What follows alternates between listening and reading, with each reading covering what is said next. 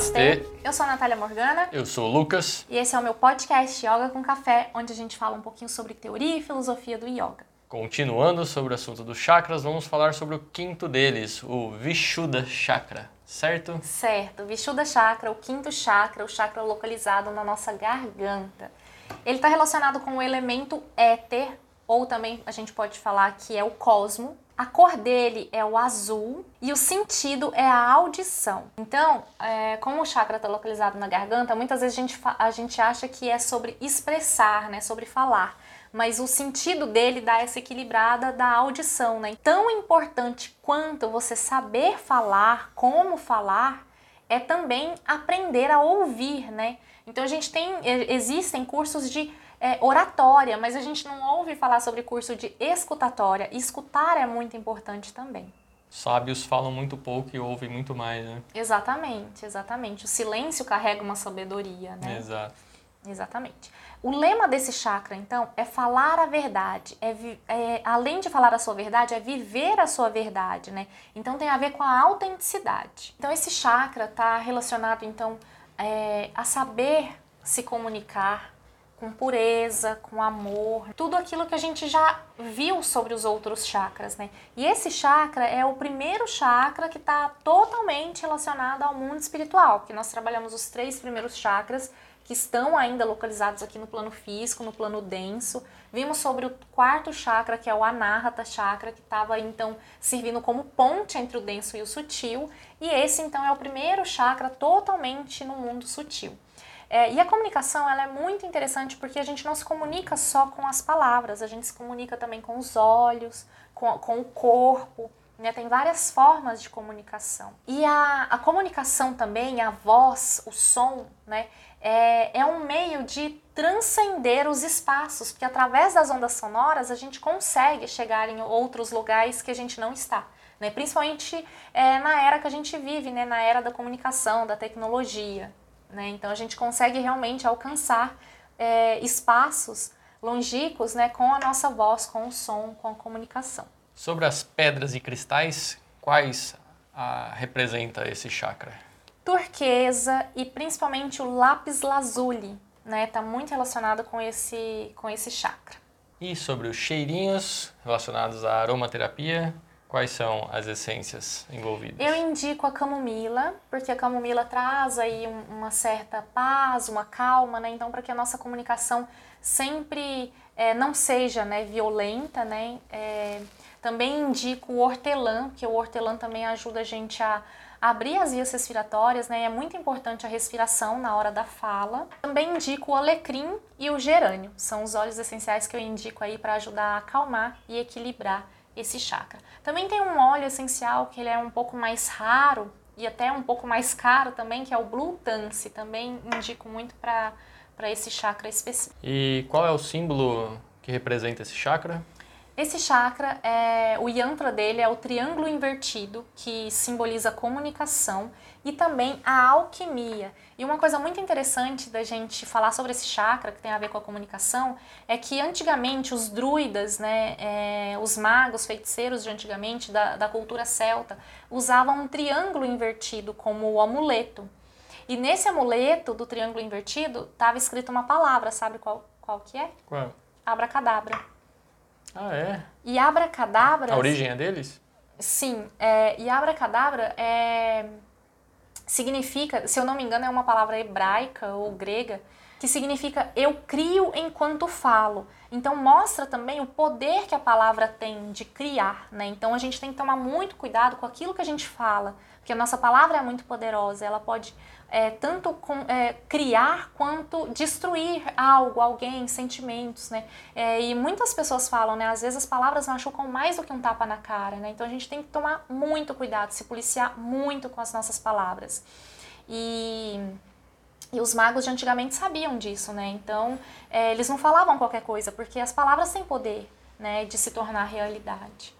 Né? E o contrário da palavra abracadabra é uma palavra, uma, uma expressão que a gente, é, a maioria já deve ter ouvido falar, que é uma expressão que tem no, no filme do Harry Potter, Avada Kedavra, que, que é a, a palavra última, assim, né? Que eles usam quando quer destruir, matar alguém. Né? E essa palavra, então, é o antônimo de abracadabra, né? que é eu destruo enquanto falo. E os órgãos, então, é relacionados ao chakra? É, além da garganta, né, tudo aquilo que está relacionado à garganta também, né? Então a laringe, a faringe, as cordas vocais, a tireoide e também o ouvido, né? Porque o ouvido está relacionado à audição, né? Que é o sentido desse chakra. Então qualquer inflamação, qualquer desconforto, qualquer distúrbio né, nesses órgãos pode estar tá relacionado aí a um, ao desequilíbrio nesse chakra. E quanto aos alimentos, que seria legal a gente consumir para ajudar esse chakra?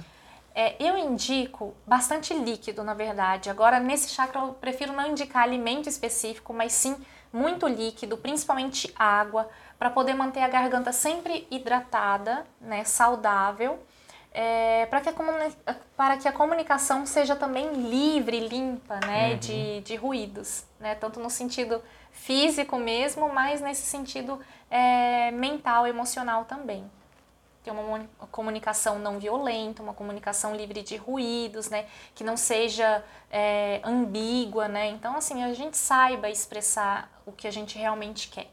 É, então, quanto aos desequilíbrios no plano físico, acho que a gente já acabou de falar, os órgãos relacionados, os distúrbios desses órgãos, sim, certo? os distúrbios ou desordens é, nesses órgãos. Perfeito. Sim, exatamente. Então, agora, quais são os desequilíbrios no plano emocional? A dificuldade em falar em público, né? A dificuldade, medo, né? Aquela pessoa que trava quando precisa falar em público. É, a sensação de falar e não ser compreendido, isso está muito relacionado aos adolescentes também, né? Adolescente sente muito essa sensação, né? De, de não ser compreendido pelos adultos, né? Então, os adolescentes estão nessa fase de desenvolver e, e equilibrar e abrir esse chakra também. Mas não só os adolescentes, a gente pega eles porque, de uma forma geral, eles apresentam essa sensação é, mas também é, a dificuldade de entender e compreender o outro também está relacionado ao desequilíbrio nesse, plan, nesse chakra. Também nós podemos relacionar aquela pessoa que fala incessantemente ou aquela pessoa que é excessivamente crítico, né? Então, talvez está tendo aí um, um, desequilíbrio, um distúrbio. Mais fala e pouco ouve, né? Isso, exatamente. Pode estar tá um desequilíbrio, pode ter um desequilíbrio aí nesse chakra. E quais são os indícios que nos mostra que esse chakra está em equilíbrio? Aquela pessoa que tem esse chakra equilibrado é uma pessoa que tem facilidade em comunicar, expressar as suas verdades, é, as suas ideias, as suas necessidades, comunica de forma efetiva, né? Passa de forma transparente a sua ideia, faz o outro entender.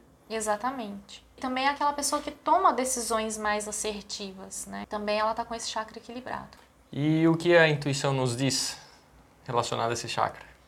É aquele nó na garganta, né? Aquele nó na garganta quando a gente está é, angustiado, ansioso ou triste, né? Aquele nó na garganta aí é a sua intuição querendo falar com você através desse chá. Para meditarmos, o que, que a gente pode levar de intenção? Autenticidade, é, saber ouvir, saber se expressar com clareza, ter a comunicação não violenta, são intenções que a gente pode trazer aí para meditar nesse chakra. Uma dica também que eu dou para meditação nesse chakra é você sentar para meditar e imaginar que todas as situações difíceis de resolver na sua vida é, seja representada como um nó. Então você senta para meditar e se imagine desfazendo esses nós. É bem interessante também. Muito legal. E pegando o gancho da meditação, é, como você disse, as afirmações que a gente pode levar para meditar, né? Mas quais são as reflexões, as afirmações que a gente também pode fazer durante a meditação? Eu falo com o coração, né? Pode ser um mantra para você repetir aí mentalmente enquanto enquanto medita. Eu me expresso com honestidade e autenticidade. Eu mereço ser ouvido. Eu expresso as minhas opiniões e pensamentos com confiança. Eu me comunico claramente com eficiência e facilidade. Eu falo a minha verdade e eu tenho direito de ficar em silêncio.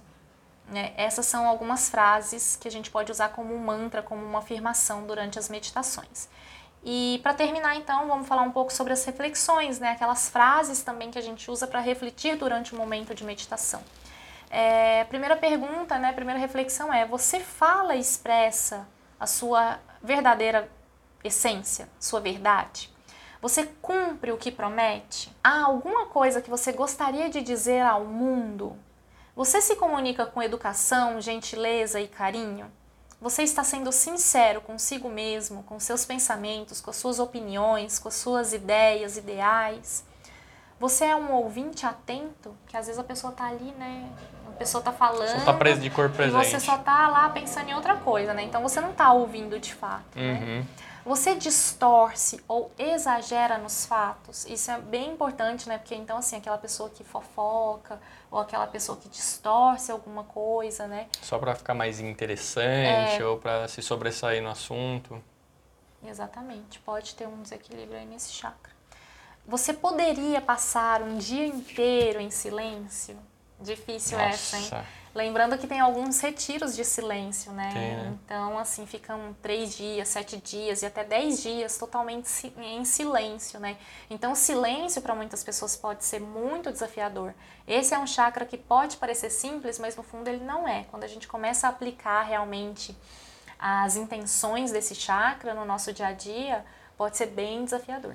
É, algumas dicas então aí para o seu dia a dia, para a gente finalizar aqui, é cantar, é escrever um diário, recitar uma poesia, beber bastante água, deitar e olhar para o céu azul.